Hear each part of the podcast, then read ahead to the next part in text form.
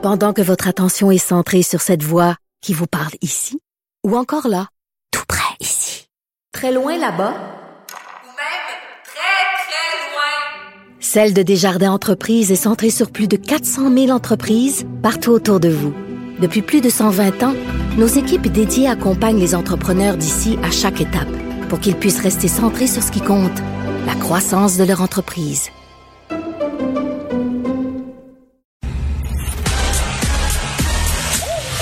Geneviève Peterson. Elle réécrit le scénario de l'actualité tous les jours. Vous écoutez Geneviève Peterson. Cube Radio. Là, on apprend que les profs affiliés à la CSQ approuvent à 74% euh, l'offre de Québec. Là. On, sait que les, profs étaient en moyenne pression. Il y a une grève, par ailleurs, demain là, qui touche la majorité des établissements scolaires euh, euh, de Montréal. Est-ce que, est-ce que quand on a 74% d'approbation, la grève a toujours lieu? Pour vrai, moi, je, je, me pose la question depuis deux, trois heures, puis j'en ai pas de réponse. Donc, si vous avez la réponse, écrivez-moi. Dites-moi-le. Parce que moi, je me demande quoi ça sert de faire une grève si on a une entente à 74 OK, on est avec Jolène Gauthier, qui est psychoéducatrice justement dans une école, et j'ai envie de dire à l'école que fréquente mon fils, à l'école, euh, dans une école de Rosemont. Je vais pas la nommer parce que bon, on sait que certaines personnes mal intentionnées parfois, hein, qui veulent, qui font des menaces. Jolène euh, Gauthier, salut.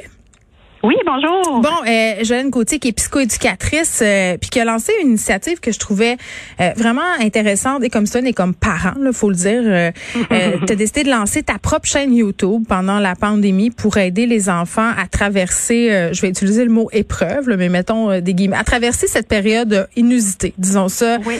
comme ça. Puis je voulais vraiment souligner, Jolène Gauthier, ton travail parce que ces vidéos-là, tu les fais sur ton temps à toi. là. T'es pas payé pour faire ces vidéos en plus de ton salaire?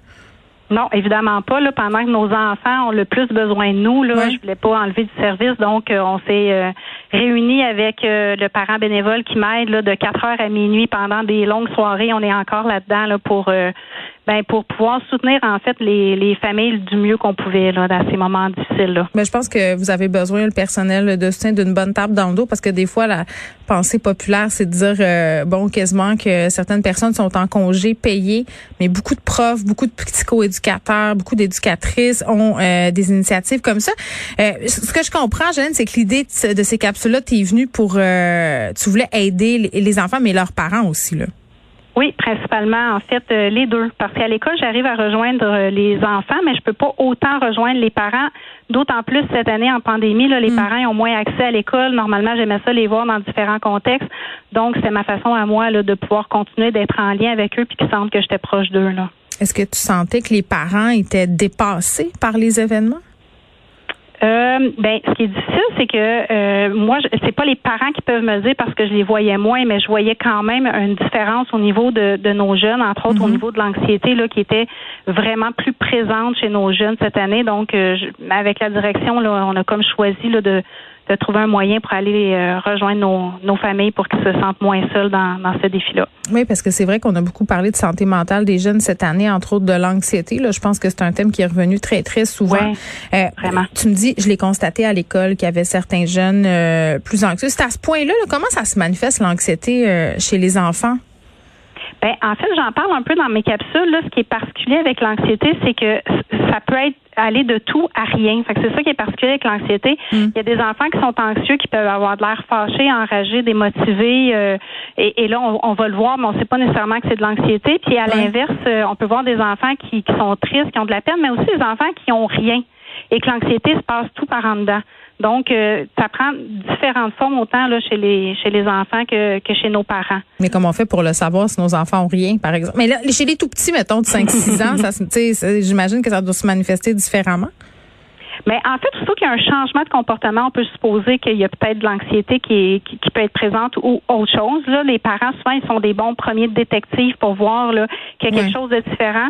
Les tout petits, des fois, ça se passe aussi avec des mots de vente, avec euh, peut-être un moins grand désir d'aller à l'école, mais eux autres, ils n'ont pas toujours les mots. Fait que c'est un petit peu, en fait, l'idée des capsules, c'est d'aider les parents là, à mettre des nouvelles lunettes puis à voir, ah, OK, mon enfant a mal au ventre, ben c'est peut-être pas juste un mot de vente, puis je vais le questionner. Puis c'est en fait, c'est comme si je pouvais accompagner accompagner les parents à, à avoir des lunettes pour voir un peu les défis là, euh, chez les jeunes enfants. Là. Bon, euh, tu as fait des vidéos où il est question d'anxiété, d'autres vidéos. Il y a une série de deux là, sur la thématique des écrans. Je pense que ça nous a ça nous a beaucoup préoccupé pendant la pandémie, l'utilisation euh, des écrans qui a explosé. Mais, mais tu pas voulu juste axer sur le négatif, l'utilisation des écrans. Puis c'est un peu ce que j'aime aussi dans tes vidéos, Joanne, c'est que tu utilises des événements un peu poches qui nous arrivent, puis tu essaies d'en tirer comme des leçons positives.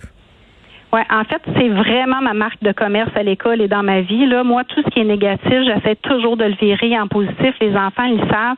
Quand il y a un problème, il y a toujours une solution. Là. On en a fait des rassemblements au gymnase. Ça m'a permis, moi, d'observer plus les jeunes, les jeunes d'être plus accessibles à moi.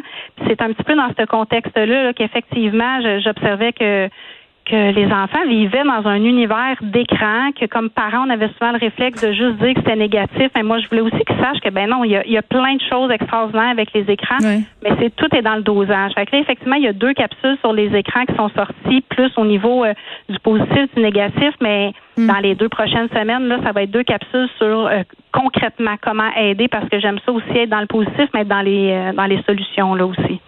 Je peux te poser une question sur les écrans que je suis certaine que bien des gens se posent parce que bon, euh, c'est un enjeu les écrans dans plusieurs familles.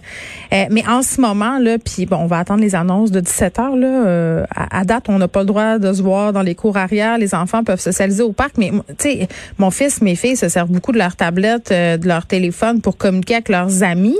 Fait qu'on dirait qu'on se sent mal de leur enlever parce qu'on se dit ah c'est leur seul moyen d'avoir des contacts avec le monde extérieur. Comment on fait pour euh, naviguer là-dedans? Ben je pense que l'écran comme tel, là, c'est précieux et, et c'est, il faut pas enlever les écrans dans la vie des enfants. Là. Je pense qu'il faut juste euh, tout le monde s'éduquer, autant les parents que les enfants. Mm. Moi, ce que je travaille avec les enfants, c'est qu'un écran, si ça devient un outil, c'est un choix que tu fais, tu décides d'avance de quelle heure à quelle heure, pourquoi, comment, avec qui. Ben, à ce moment-là, ça devient un choix, ça devient pas je me fais absorber par quelque chose. Le problème des écrans, c'est quand on commence à faire de l'écran, mais on savait même pas ce qu'on voulait faire, puis là on en fait, on en fait, on en fait, puis là ça devient une dépendance. Donc, c'est l'écran qui décide qu'on la regarde et non pas nous qui décidons de prendre cette décision-là d'aller s'enrichir avec les écrans. Fait que c'est là la différence. Hmm. C'est qui le boss, l'écran ou nous, le, parent ou l'enfant ou le consommateur d'écran. Bon, parfois l'écran gagne, malheureusement, je dois le ben dire. Oui, c'est En temps de pandémie, il faut être flexible avec tout le monde. Oui mais il faut le garder en tête. Faut se donner un, faut être bienveillant envers soi. Une autre formulation galvaudée. Jolène Gauthier, merci, qui est psychoéducatrice euh, et créatrice de la chaîne YouTube chez Jolène. Vraiment, allez voir ça. Ce sont des petites vidéos qui donnent des outils très, très bien faits. Merci, Jolène.